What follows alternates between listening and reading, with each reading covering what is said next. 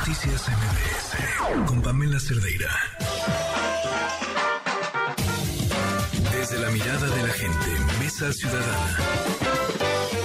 Ya están aquí de pie, listísimo, puntual, Juan Francisco Torres Landa, ¿cómo estás? Muy, muy bien, Pam. Listos para la batalla. Gracias por acompañarnos. Lourdes Morales, ¿cómo estás desde Jalisco?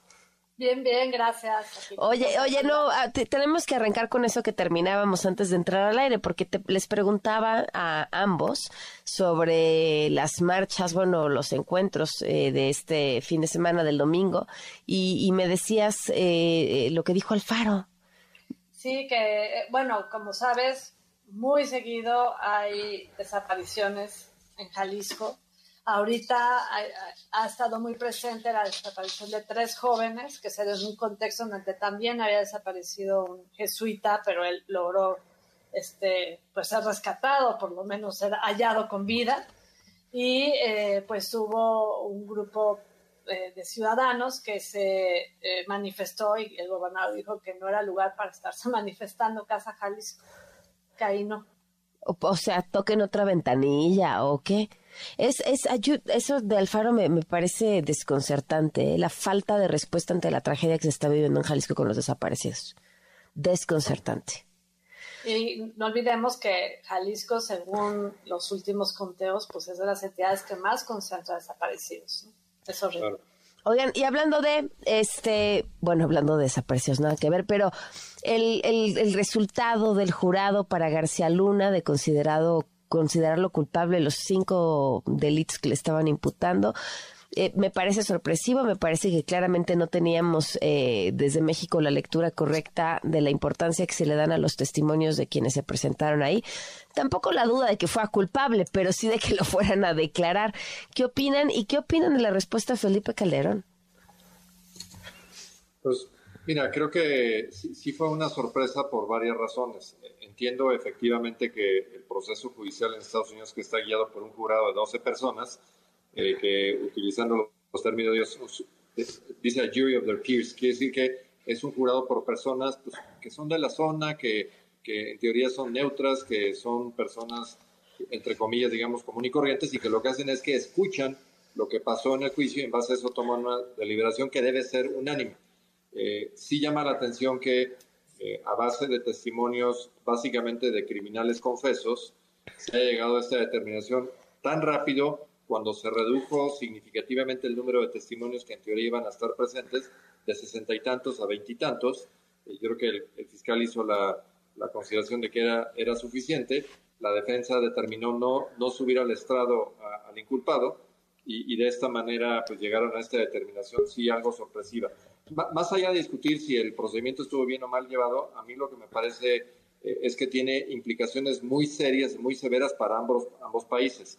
Lo primero es que este tema de que se festeje en México el veredicto me, parece una reacción totalmente inadecuada, porque lo que estaba en entredicho no era esa persona, sino el Estado mexicano y todo el sistema, digamos, de seguridad, todo el sistema de procuración de justicia, etcétera.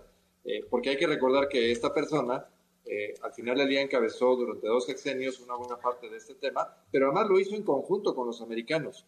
Había una relación este, muy, muy estrecha en que llama la atención que durante, vamos a decir, 12 años no se hubieran percatado y que de repente hubiera tal nivel, digamos, de desconfianza como para poderlo procesar. Pero, a ver, hay que señalar esto, Pam. Si el nivel de carga de prueba que se eh, aplicó contra él fue suficiente para declararlo eh, culpable y falta que lo sentencien, pero culpable judicialmente ya es. Entonces la pregunta es, ¿quiénes otros de los que de los sucesivos en el cargo o inclusive los actuales se van a jugar el pellejo porque les van a aplicar la misma, nada más que con la diferencia de que para los actuales ya hay fotos, hay visitas a Badiraguato, hay entregas de efectivo este, eh, con medios, digamos, electrónicos, o sea, hay una serie de cargas de prueba adicional que yo diría, bueno, ¿y quién va a ser el mago que se atreva a pensar que en esas circunstancias los van a absolver? Los van a procesar. Y el tema es que la colaboración institucional entre los dos países va a sufrir severamente porque quién, insisto, quién es el que va a decir ahora, no, yo me la juego, yo sí voy a seguir colaborando porque a mí no me van a hacer nada.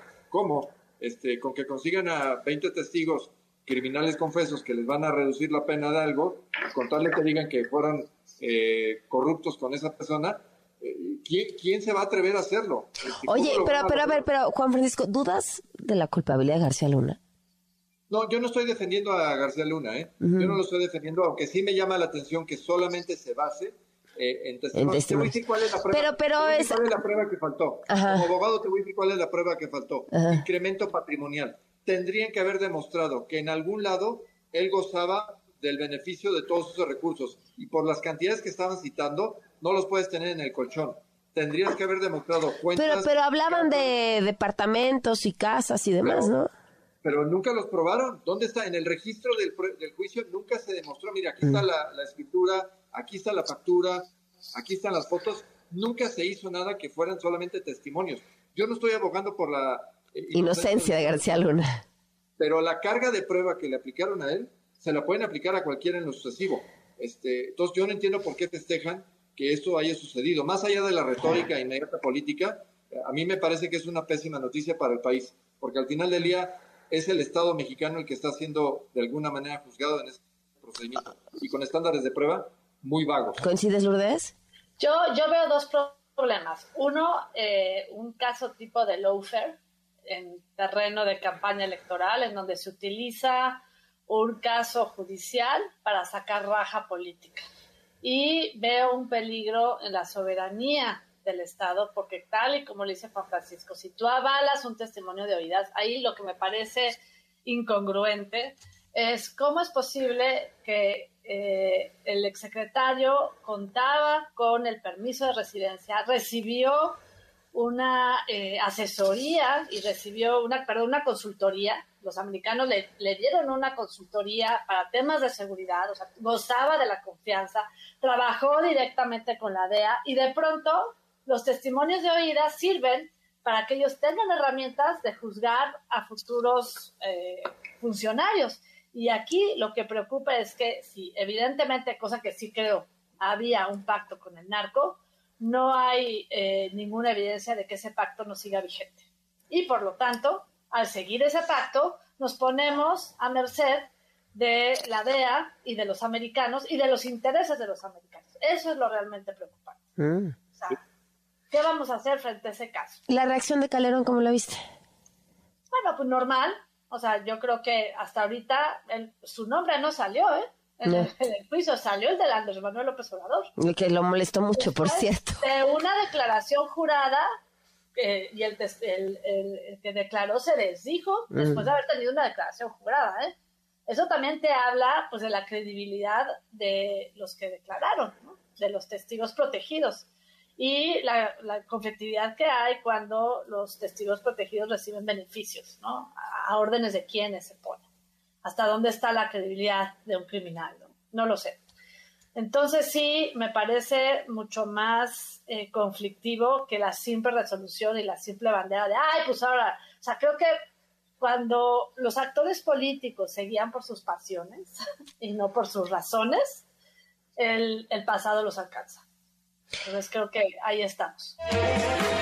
8 con 52, seguimos en la mesa ciudadana. Estábamos platicando de esta marcha o no marcha, porque bueno, en realidad es una. Eh, la gente se bajó una. Gracias, Juan Francisco. Concentración. Este, tú formas parte activa además de varios de los grupos convocantes. Ahí van a estar. ¿Cuáles son los pormenores? Pues mira, eh, los pormenores es que estamos haciendo obviamente todo conforme a la ley, se cuenta con todas las autorizaciones para ocupar la plaza pública, tanto en la Ciudad de México como en ya más de 90 ciudades eh, en México y en el extranjero. Eh, las citas a las 11 de la mañana, exactamente en la plaza del Zócalo. la idea es que pues, lleguemos ahí por los medios, digamos, más accesibles. Sabemos que habrá algunas vialidades que por temas de logística algunas estarán restringidas, pero las grandes avenidas para llegar al Zócalo estarán habilitadas y todo se hará, insisto, con los máximos cánones en cuanto a seguridad y orden, etcétera. Eh, la idea es que tengamos un evento pacífico, un evento absolutamente ciudadano y en el cual el centro del proceso es manifestar nuestro apoyo y nuestra enorme expectativa de que la Corte sea el dique de constitucionalidad para evitar que las reformas eh, de las seis leyes, las dos publicadas más las cuatro que publiquen, no lleguen a entrar en vigor y sean expulsadas del régimen legal eh, y constitucional de nuestro país por el severo daño que, que, impactarían a la estructura operativa del INE y por lo tanto a la normalidad democrática del país. Entonces, esa es la idea. Eh, habrá eh, solamente básicamente dos pronunciamientos de Beatriz Pajés y José Ramón Cosío, precisamente para ser muy puntuales en el mensaje y abonar, insisto, a que la ciudadanía otorga su pleno apoyo a lo que la Corte va a hacer. Eh, la, la, solicitud es que los 11 ministros se pronuncien, pero al menos 8. Necesitamos por lo menos 8. Ojalá que fueran 11 porque si alguno se aparta de esa mayoría calificada, vamos a pensar dos o tres de ellos, pues la verdad es que dejarían un mal sabor de boca de que eh, algo que es manifiestamente, y subrayo la palabra, manifiestamente inconstitucional, alguno de ellos se atreva a, defenderlo. que, sí, que sí es constitucional, entre otras cosas porque el propio líder de la bancada en Morena, en el Senado, el senador Monreal, ya dijo que es inconstitucional. Ah. Entonces, no, no, vemos cómo alguien ni por sumisión, ni por convicción, ni por amor a la, a la toga eh, que hoy portan, podrían hacer ese pronunciamiento. Pero mira, con que ocho lo manifiesten es suficiente, ¿no? Lo demás es ya como de, panzazo el, el, resto. Pero a mí me gustaría ver que así como los 11 consejeros de línea lo hicieron, que los 11 ministros se pronunciaran de esa manera. Lourdes.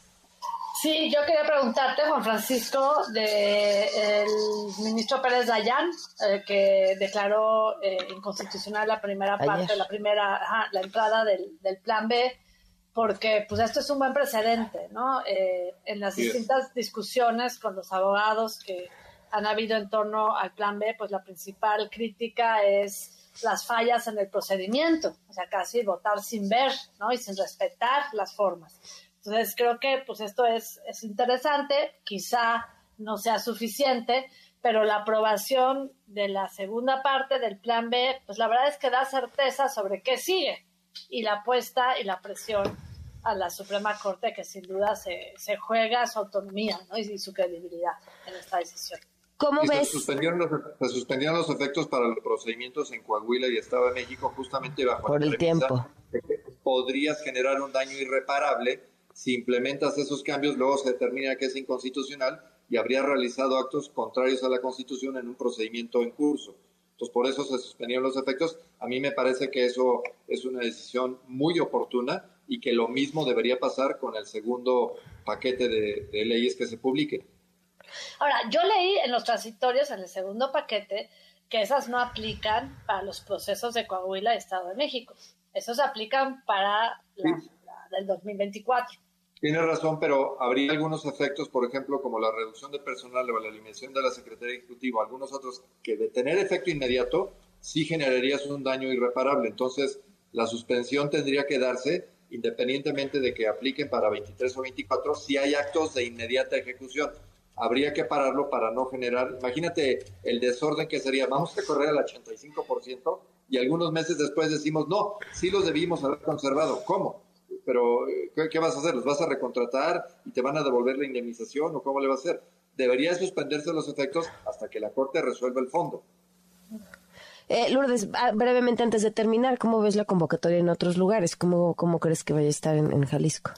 Bueno, creo que aquí ha habido eh, pues muchísima movilización previa, muchísima discusión. Este, vino Lorenzo Córdoba a presentar una conferencia en la cátedra Julio Cortázar y hizo una explicación eh, muy amplia. Pueden ver la conferencia en Facebook sobre las implicaciones de las modificaciones normativas en materia electoral en los últimos 20 años. Entonces, como que da una buena perspectiva y también sobre las implicaciones del Plan B en el, órgano electoral de Jalisco también ha hecho varios foros, varias discusiones y distintos colectivos y organizaciones pues han estado convocando a, la, concentración.